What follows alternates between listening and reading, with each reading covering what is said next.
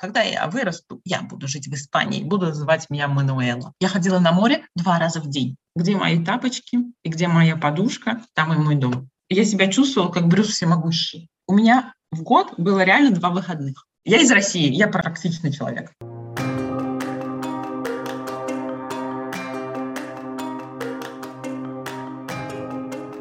Что дальше? Подкаст о психологии миграции для тех, кто переехал и столкнулся со сложностями адаптации. Я его создательница и ведущая Оля Зайцева, психолог и иммигрантка. Сегодня у меня в гостях Алла, иммигрантка со стажем. Уже пять лет она живет в Испании. Мы поговорили о том, как проходила наша адаптация к новым странам, какие стадии прошли мы и проходят все иммигранты, о культурном шоке и тоске по родине. Но сначала я спросила Аллу, как же она оказалась в Испании? Я докатилась до такой жизни. Ну, в общем-то, до 34 лет я жила и не тужила в Самаре, на реке Волге в России. А, и вот уже шестой год а, я живу в Испании. А что меня сюда привело? Знаешь, это вообще очень смешная история. Я Конечно же, не это привело, но, так скажем, Испания имеет глубокие корни да, во мне, потому что Примерно, наверное, когда мне было 8 лет, я, ты, наверное, помнишь, тогда были очень популярны латиноамериканские сериалы. И там mm вот это все, вот это вот э, Хосе Антонио, вот это вот, да, там. И я еще тогда сказала, когда я вырасту, я буду жить в Испании, буду называть меня Мануэла. Еще тогда мне очень нравился испанский язык, потому что я вот это слышала, да. Ну и, собственно говоря, вот до 34 лет я дожила, а потом в моей жизни произошел где-то после 30, вот это, знаете, как это там называется, я не знаю, кризис среднего возраста или как это называется, у каждого он свой. И я поняла, что как бы в России-то я уже все пожила, и уже мне уже неинтересно. И в какой-то степени, я не знаю, может быть, это какой-то вызов был сам, самой себе вообще, на что я способна и способна ли. Собственно говоря, мне жилось в России очень даже неплохо, все у меня своя квартира, работа, все вот это вот. Но мне как-то было скучно, знаешь, все время все одно и то же, рутина, все монотонно, и я решила резко поменять свою жизнь. А, и вот я здесь вот живу уже шестой год. Слушай, здорово, очень интересно. С одной стороны, резко поменять свою жизнь, но с другой стороны, с восьми лет как будто бы этот план как-то зрел. Да, ты знаешь, ну я об этом, естественно, забыла, что там 8, 8 лет ребенок, э, что там говорит, да. Но когда я в первый раз приземлилась э, вот, на испанской земле, это было на Тенерифе, Мало того, что когда мне было 8 лет, я говорила, меня будут звать Мануэла, я буду жить в Испании на Тенерифе, да, я такая, о, бо, о боже мой, вот тут-то и всплыло, мне уже там было 30, вот, вот тут-то у меня и всплыло, и с тех времен я я не из тех людей, которые, знаешь, бывают там, ой, Испания прикольно звучит, м-м, все, мы переедем в Испанию, да? Вот я не, мы тут приехали, никогда здесь не были. Я была много раз, я здесь приезжала по программам, господи, как они называются? Ну, это в Америке Work and Travel, да? Uh-huh. Здесь европейские, господи, Work Away. Я здесь по три месяца жила по туристической визе, да? Вот, то есть я подготовилась морально. Не закрытые магазины, они не были для меня по воскресеньям каким-то сюрпризом. То есть я, я более-менее знала, куда еду. А, ну вот это как раз тогда относится к нашей теме сегодняшней, к адаптации. Вот, наверное, как раз ты уже начала выдавать да. свои секреты. Как да, раньше времени. Тогда давай, в общем, переходить уже тогда к основной теме. Если мы говорим про адаптацию, то выделяются разные стадии. Ну, с одной стороны, их многие проходят, с другой стороны, все их проходят по-разному. То есть это какая-то такая попытка осмыслить, наверное, переезд. Для кого-то это может быть полезно, что ли, осознать себя немножко что ты проходишь те же этапы, что другие, то есть иногда это помогает как-то, наверное, морально смириться с этим. В общем, первый этап это такой туристический, который называется, то есть когда ты приезжаешь, тебе все нравится, все классно. Скорее всего, если это а, запланированный переезд, значит, ты знала, к чему едешь, а, значит, ты к чему-то вот стремилась, эта страна тебя привлекала, то есть конкретно это, поэтому а, заканчивается еще этап подготовительный, когда нужно было заниматься документами, паковать чемоданы. Поэтому вот ты приезжаешь, наконец-то можно выдохнуть, посмотреть на, там, не знаю, на пальмы, на Эйфелеву башню или на что-то, на что-то еще. Вот когда ты именно да. переехала, вот когда ты переехала mm-hmm. навсегда, скажем так, а помнишь ли ты свои самые первые месяцы, как это проходило, чем ты наслаждалась в этот момент вот больше всего? Что тебе больше всего радовало в то время? Ты знаешь, я сейчас я смотрю, я когда я приехала в августе, И я реально первый, наверное, получается, наверное, чуть ли не три месяца, я ходила на море два раза в день. Как ты понимаешь, сейчас, если я 10 раз за лето сходила на море, это просто вообще миссия выполнена и даже перевыполнена. Э, наверное, многие, многие, многие а, иммигранты, которые едут вот к нам вот в Испанию, думают, о боже мой, я перееду, ой, вот оно море, я буду на него ходить там вообще всегда там, да. Ну, да, это такое именно вот море, это этап вот какой-то вот такого когда ты уже переехал, ну, ты еще немножечко такой турист, да, потому что тогда я еще не ну, не работала, да, потому что сейчас, когда ты работаешь, ну, как ты знаешь, я еще учусь, мне, собственно говоря, уже и очень сильно не до моря. Конечно, очень сильно, очень сильно радует то, что оно есть, и я теоретически, я вот могу сесть на трамвай, и через полчаса я буду на море. Меня этот факт, конечно же, очень сильно радует, но я на море бываю 10 раз в году. То есть, да, я ходила, о боже, пальмы, о боже, море. Естественно, в первые месяцы я пробовала очень много еды. Потом мне весы как бы сказали, что да, ты остановись уже. То есть покупала все подряд, покупала, э, все пробовала. Естественно, сейчас я уже, знаешь, знаю, мне уже так это все неинтересно. У меня уже есть какой-то вот список, который я всегда покупаю. Такие вот у меня вот воспоминания пятилетней давности. Ну да, я, я тебя понимаю в плане еды, потому что да, когда я переехала во Францию, это тоже ага, круассаны, Потом ты только узнаешь, что французы на самом деле их не едят каждый день, что, ну, скорее они их покупают в выходные, то есть это больше для такого медленного завтрака. Это так плавно перетекает во второй этап, когда ты видишь на весах растущую цифру, наступает этап разочарования, я как раз хотела с тобой поговорить именно об этом, потому что я помню, что ты мне когда-то рассказывала, что у тебя не было вот так, этого этапа разочарования такого яркого. Может быть, ты мне сейчас скажешь, что ты как-то переосмыслила иммиграцию, и теперь тебе кажется, что он был. Но тогда мне это впечатлило. Вот, если чуть поподробнее, да, этап разочарования – это когда мы уже начинаем замечать какие-то вещи в новой стране, которые а, нам уже не очень нравятся, какие-то минусы, которые мы не могли заметить, когда приезжали, даже если приезжали все равно как туристы, то есть мы не так общались с местными, это все равно все-таки сложно. То есть, а тут, когда мы погружаемся в жизнь, сталкиваемся со всякими административными сложностями, со сложностями там поиска квартиры и, и так далее, ну и в конце концов начинаются рабочие будни, и нужно кому-то искать работу, тоже наступает какой-то процесс такого переосмысления своего карьерного пути, когда тоже понимаешь, что, возможно, твой опыт здесь не так котируется. Ну, опять же, надо учить язык. Вот, в общем, наступает этап всех этих сложностей, еще нужно сказать, что все-таки переезд это стресс, и в каком-то смысле переезд это может быть положительный стресс, а, но в какой-то момент любой стресс это истощение организма, и, возможно, такой период спада энергии – это еще и просто такой этап накопившейся усталости. Я опять со своей теорией начинаю слишком много говорить, но вот расскажи, как это было у тебя, было ли это у тебя?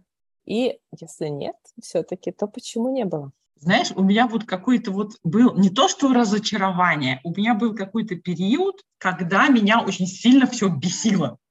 Угу. Не, не то, что, знаешь, разочарование, как сказать, ну, я реалист вообще такой и понимаю, что каких-то совершенных, в принципе, мест не существует. Да? В любом месте есть как свои плюсы, так и минусы. Так же, как не бывает э, совершенных людей. Другой вопрос, э, эти минусы, которые там в человеке, будут ли они для тебя приемлемы? Ты можешь так, ну ладно, с кем не бывает там, да, или вообще там он, э, есть там человек, я не знаю, там, э, тупит котят по ночам, да, для тебя это неприемлемо.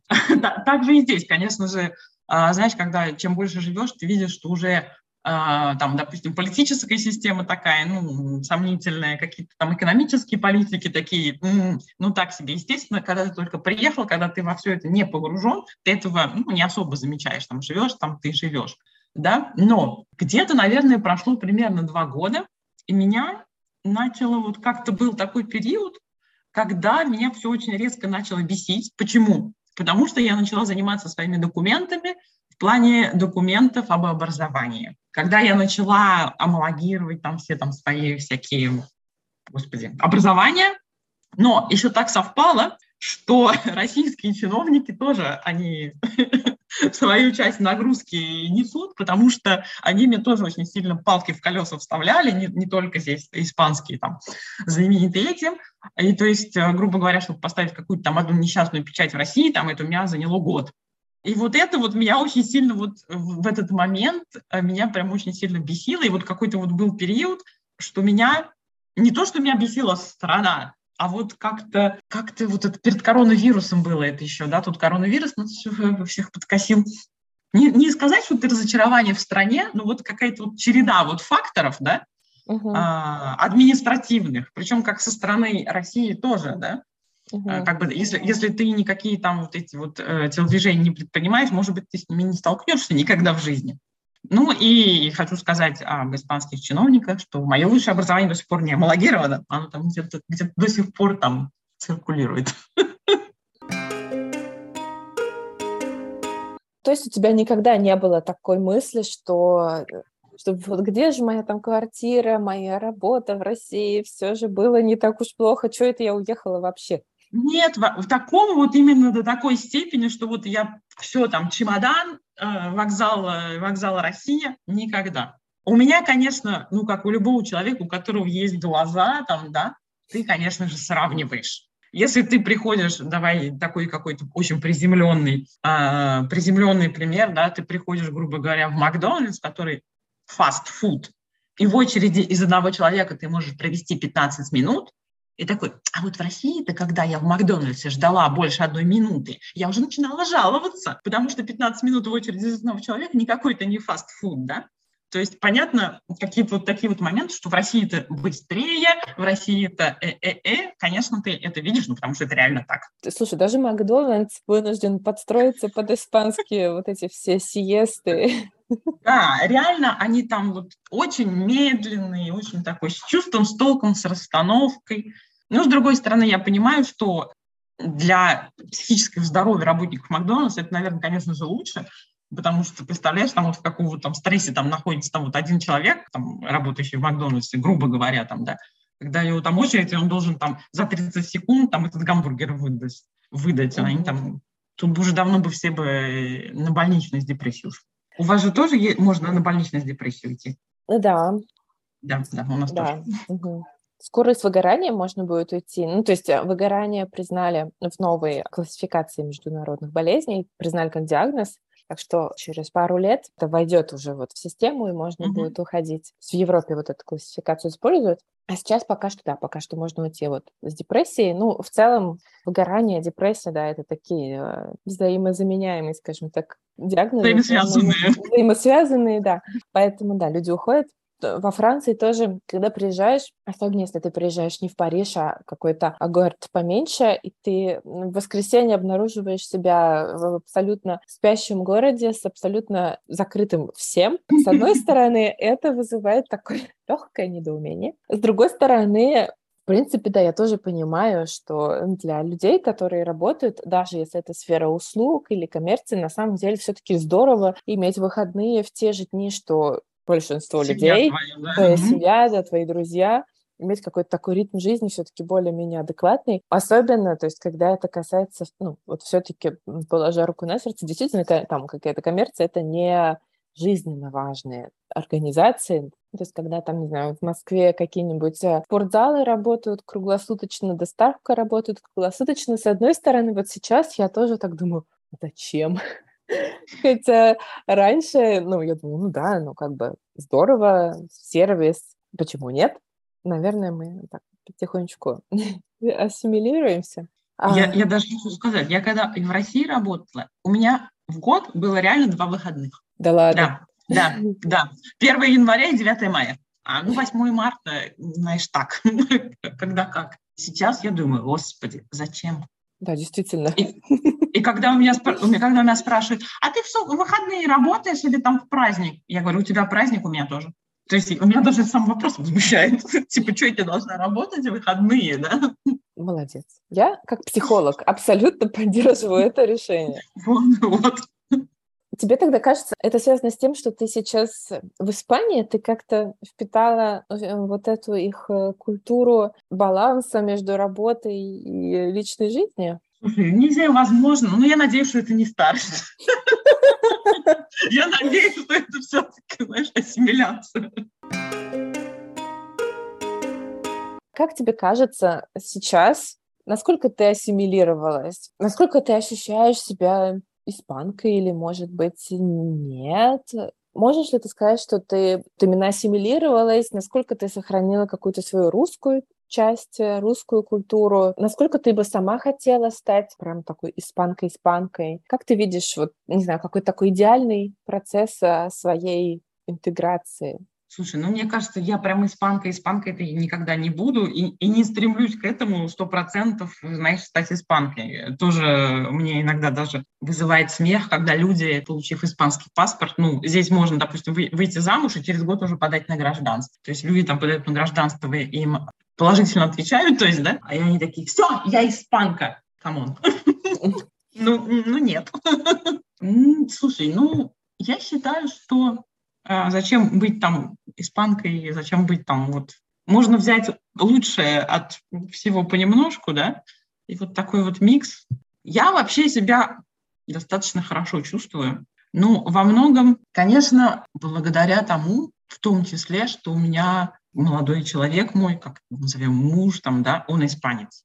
То есть я понимаю, что это немножечко очень сильно разные ситуации, когда приезжает какая-то там из условной России, там, да, семья, и вот они в своем, скажем так, вот мире там русскоязычном варятся, да, то есть, а, когда там дети там идут, конечно, в школу, там, да, но все равно вот у них вот социум вот такой вот ну, русскоязычный. Зачастую у них э, русскоязычные друзья. Конечно, ситуации всякие разные бывают. И другая ситуация, допустим, как моя, когда даже хочешь, не хочешь, но ты ассимилируйся, ты как-то э, все равно ты боль, больше в эту культуру погружен. Я не знаю, знаешь ты или нет, я на следующий год вот буду участвовать э, в нашем э, празднике, который объявлен наследием ЮНЕСКО.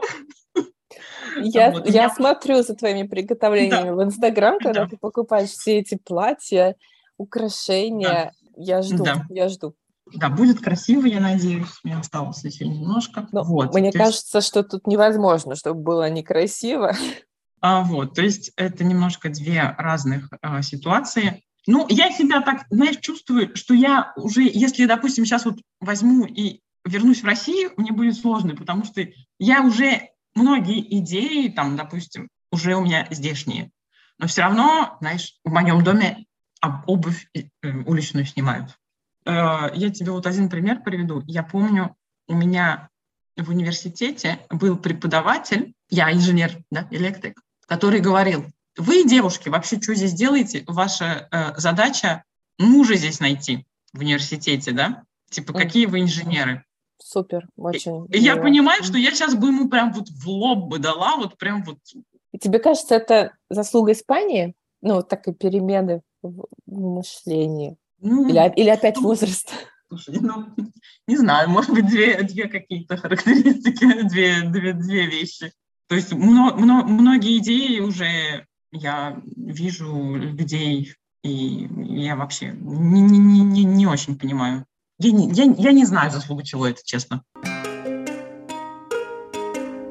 Ты говоришь, был этот этап, пусть не, не разочарование, но этап, когда это тебя начало все бесить, да, это, в принципе, тоже может быть э, один из вариантов такого этапа, который называется этапом разочарования, но один из вариантов, когда что-то просто бесит, когда возникает чувство ностальгии, может это проявляться в какой-то тревоге за будущее. Вот. Ну и в таких более серьезных случаях это может быть действительно полным разочарованием, когда даже люди возвращаются обратно, или начинает быть похоже на депрессию практически, ну или там может стать депрессией. Я хочу прям это проговорить, чтобы люди знали, что если что, то это все может быть очень серьезно, и обращаться за помощью может быть э, вполне не лишним в таких ситуациях, потому что иногда может казаться, ну подумаешь, все переезжают, что в этом такого? Но нет, все по-разному это могут а, переживать. И еще немного теории от меня. Этап разочарования постепенно перетекает в кризис, когда кажется, что все плохо и ничего хорошего в этой стране не будет. Пик таких переживаний обычно приходится на три месяца или полгода после переезда. Обостряется ощущение потери. Об этом, кстати, первый выпуск этого подкаста. Может возникнуть чувство неполноценности, потому что кажется, что местные вас не принимают, и кажется, что вы не справляетесь с новыми обстоятельствами. Усиливается тревога за будущее. На этом этапе кто-то может даже окончательно разочароваться в новой стране и вернуться домой. Но если кризис пройден, то ситуация постепенно начинает улучшаться. Возникает логичный вопрос, а как пройти этот кризис? На этом этапе важна нормализация своих переживаний. То есть нужно понимать, что это действительно нормально, потому что переезд — это большой стресс, Поэтому стоит спросить себя, какие лично у меня могут быть трудности при столкновении с большим количеством стресса. Опять же, не нужно бояться обращаться за помощью, если вы понимаете, что вам как-то непривычно плохо больше двух недель подряд. И в целом это этап поиска себя, поиск ответа на вопрос «Кто я?». Этот поиск проходит через свои ценности, можно также составить список того, что сохранено и того, что приобретено, и искать чувство дома. Это ощущение всегда помогает почувствовать себя лучше. И последний этап – это этап адаптации, когда новое место становится домом, становится возможным планировать свое будущее, появляются любимые места, друзья, занятия, несколько вещей, которые могут помочь быстрее адаптироваться. Постарайтесь создать себе рутину. Для мозга это синоним безопасности, а ощущение безопасности при переезде, даже желанном, пошатывается.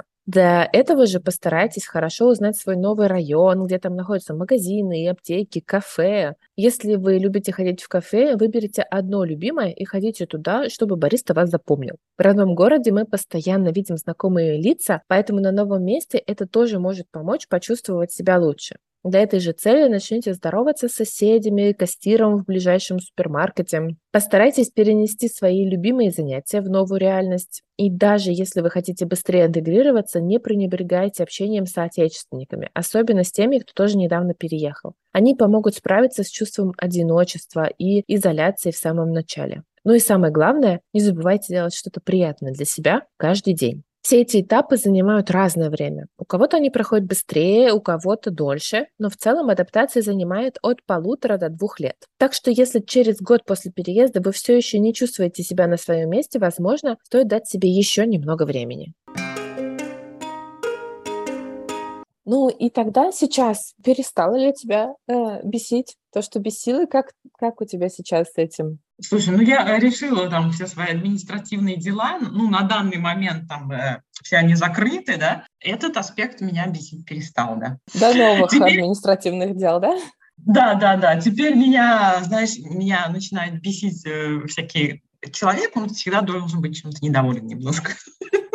Сейчас у меня много вопросов к политике, да к политике этой страны. Но я думаю, я думаю, что это общая тенденция там, Европы, да, вот э, уже в Италии пришли там ультраправые, да. Я думаю, что у нас скоро это тоже случится, потому что, ну, я думаю, что и во Франции тоже в ту сторону все идет, да? Ну, у нас стабильно, да, во Франции, вот, кстати, говорю, у нас признак адаптации, а, стабильно тоже ультраправая партия выходит во второй тур выборов. А, они пока что, слава богу, стабильно проигрывают, э, но то есть у них, конечно, не какой-то большой процент, то есть они далеки там а, от большинства, но все равно они... Популярность они как бы набирают, да. Да, и причем, по-моему, вот если так посмотреть на тенденцию, они все-таки набирают каждый раз чуть больше и больше голосов. Да, да, да. Ну, я думаю, что это такая сосед, соседняя тенденция uh-huh. у нас тоже происходит. И я думаю, что выборы, которые будут в следующем году, вполне вероятно, что если они не выиграют, то наберут много. Слушай, ну э, э, смотри, э, как бы на этапе туриста тебя бесит то, что вот магазины закрыты по воскресеньям, а тут уже какие-то более глобальные проблемы выплывают как раз с этим, наверное, сложно столкнуться на этапе туризма, потому что, да, да. может быть, даже можно с этим столкнуться, ну так, узнать об этом, почитать новости, но ты не можешь этого прочувствовать вот в полной мере, потому что ты еще пока не платишь там налоги, ты не совсем... Ты не понимаешь, как бизнес здесь работает. Как, да. да. А тут ты, когда уже живешь, все-таки действительно страна открывается с каких-то таких неожиданных сторон. И мы с тобой говорили вот о том, что тебе помогает чувствовать себя в Испании как дома. То есть это тот факт, что у тебя твой муж, молодой человек, испанец, и, соответственно, как часть твоей семьи, получается, испанцы, ты можешь общаться с ними, можешь э, непосредственно наблюдать за какими-то традициями, укладом жизни. А есть ли что-то еще, что тебе помогает почувствовать себя в Испании как, как дома? Ну, я вообще достаточно такой человек, знаешь, э, есть люди, которые живут там 20 лет там, в той же Испании, там, Франции, где угодно, но когда едут в Россию, говорят, я еду домой. Вот я человек, где мои тапочки и где моя подушка, там и мой дом. Я, я всегда так, не знаю, я всегда такой была, это моя какая-то вот такая вот моя черта, да, скажем так. Еще мне на самом деле очень помогло, и чего я всем желаю, я приехала в Испанию, уже говоря на испанском. Я учила язык в России. То есть, когда я приехала сюда, я уже пошла на B2 прям э, сразу. Ну, я, конечно, естественно, сейчас я говорю лучше, чем тогда, когда я приехала, это все понятно. Но я, то есть, себя не чувствовала таким вот, э, знаешь, инопланетянином, который вот упал с Земли такие, э, на Землю, то есть вот что вообще происходит. Я себе говорю спасибо за то, что я подготовилась.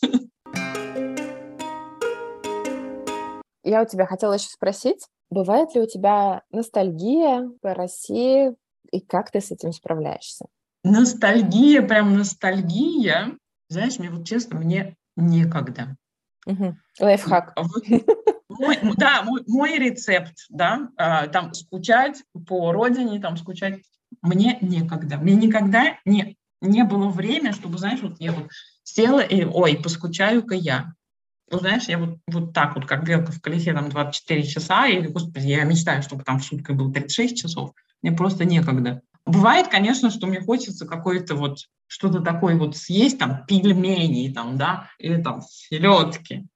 Как ни странно, как ни странно, в ближайшее, вот в последнее время, ну, понятно, с какими событиями связано, да, там России, то есть у всех на слуху, там вот у меня вот последнее время какая-то вот появилась не то, что... Ну, я на самом деле в России не была уже, вот я приехала, я не была в России, пять лет, шестой год пошел. И вот сейчас вот у меня вот какое-то вот такое вот ощущение, знаешь, когда вот говорят там плохо о твоей родине, все равно родина, она такой вот такой вот и есть, ее как родители не выбирают, да. И если там э, ты там не согласен там с какими-то там действиями там твоего там, грубо говоря, тамошнего правительства, да, все равно, когда говорят, а вот там, вот, вот, вот, ты как-то вот чувствуешь, вот неприятно тебе, да, есть такое. А, хотя ты с этим сделать ничего не можешь, тебя, грубо говоря, никто не спросил, да. Вот у меня вот сейчас вот какой-то вот такой вот, я думаю, что в, следующ, в следующем году, э, там, хочешь, не хочешь, пробираясь какими-то огородами, наверное, все-таки э, поеду в Россию. Ну, не знаю, может быть, я приеду и скажу, господи, господи, поехала я обратно. Не знаю. Есть у тебя планы на, на то, когда ты приедешь, что бы тебе хотелось сделать, увидеть, посетить? Поесть? Есть. Я уже там, знаешь, у меня уже готов там список блюд, которые я моей маме там закажу. Там манты, там селедка под шубой. Э, она лучшую селедку под шубой в мире делает, потому что я майонеза экономлю, она нет. Сырники, опять-таки, да. Потому что сырники я, у меня комочки горелые получаются. Да, есть план у нас в Самаре, набережная прекрасная, вообще самая, самая, самая красивая на Волге. Ты была уже в Самаре, да? Да, ну мы же с тобой почти соседи, да, из Ульяновска. Да, почти, почти соседи, да. Вот, да, есть, есть. Хочу вот просто даже посмотреть, как там все изменилось, потому что все говорят, что очень сильно изменилось. Планы, планы есть, да, ну посмотрим как, потому что горизонт планирования сейчас такой, знаешь, два дня.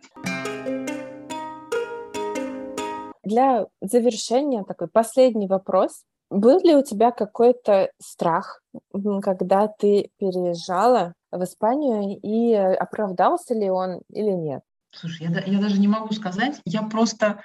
У меня вот был вот какой-то вот такой период, это опять-таки после 30 лет у меня началось, что, а знаешь, как вот я себя чувствовала как Брюс всемогущий. То есть вот, да, вот, который там вот это вот взмахом рук, там, знаешь, там э, томатный суп раздвигал, да? И у меня было ощущение, что я могу все. Слушай, какой хороший эффект от твоего кризиса 30 лет. Да, да, да. Кто-то там в депрессию уходит, бухать начинает. А у меня вот, знаешь, вот такой вот Помнишь, такая была песня, господи, кто это там был, Дэвид Гетта, «The world is mine», то есть э, «Мир мой», да? Вот у меня вот такое было ощущение, и у меня даже, даже не было сомнений в том, что у меня там получится. Я даже вообще не рассматривала это.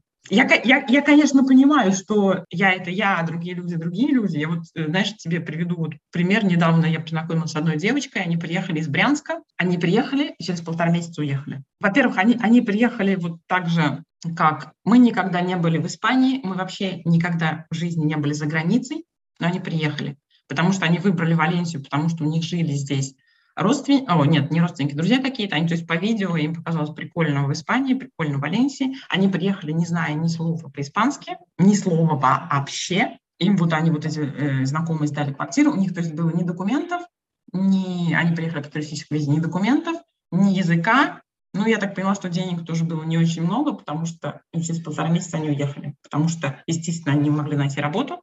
И самое, знаешь, что интересное, эта девочка, когда мы с ней познакомились, она такая, я так рада, что мы переехали в Испанию. Это вот, знаешь, э, к слову о м, планировании, да. Я так рада, что мы переехали в Испанию. Я два года на Новый год загадывала желание переехать в Испанию.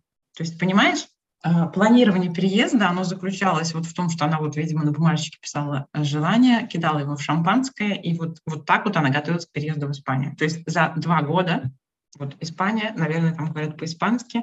Наверное, будет лучше, если мы будем уметь говорить по-испански. Соединить вот эти два факта за два года нет. Если честно, меня вот поразило это до глубины души. Да, то есть подход к иммиграции именно как к какому-то исполнению желания, а не как к цели, которую как можно разбить на подготовку, да, да, на этапы да. и постепенно к этому идти. Я, я тебя хотела еще спросить, какой бы ты совет дала как бы себе из прошлого, но мне кажется, раз у тебя все так хорошо прошло, то, наверное, Слушай, ты бы ничего не поменяла. Честно, вот, знаешь, апостелировать все документы, какие можешь, там, включая анализы, мне кажется, э, это в таком в практическом плане. Я человек крайне практический вообще. Вот просто я всегда всем говорю, я из России, я практичный человек. Ну и, знаешь, э, для успешной, скажем так, адаптации что нужно? Ну, иметь, скажем так, как это open mind, то есть уметь принимать людей вокруг, какие-то вещи вокруг, что они вот такие, и это не хорошо, не плохо, это просто вот так. Тебя могут возмущать, меня тоже возмущают. А, там у нас вот такие вот тараканы вот по улице бегают там иногда, потому что, ну, климат у нас такой, да.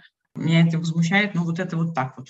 Что ж поделать. Так же, как и вот эти закрытые магазины, иметь возможность смотреть на вещи, не как ты всю жизнь там на них вот был, был привык, как бы был привык на русском. Как тебе было привычно смотреть, а немножко изменять угол зрения. Спасибо тебе большое за беседу. Было здорово. Было здорово слышать о твоем таком позитивном опыте. Но я поделюсь ссылкой на твой инстаграм под этим mm-hmm. выпуском, потому что мне кажется, что всем будет интересно посмотреть на твои приготовления к этому празднику, который проходит у вас в Валенсии. Кстати, как он называется? О, да. Он называется Las Fallas. Э, проходит он у нас в марте. И на самом деле это очень красиво. Стоит вообще э, всем это увидеть. Это очень круто, красочно, весело. И. Да, я уже видела твои сторис, вот, и теперь будет интересно посмотреть а, на именно на твое участие не просто как зрителя в этом процессе, а как, ну, как участницы. Да, шпион, шпион за, засланный казачок.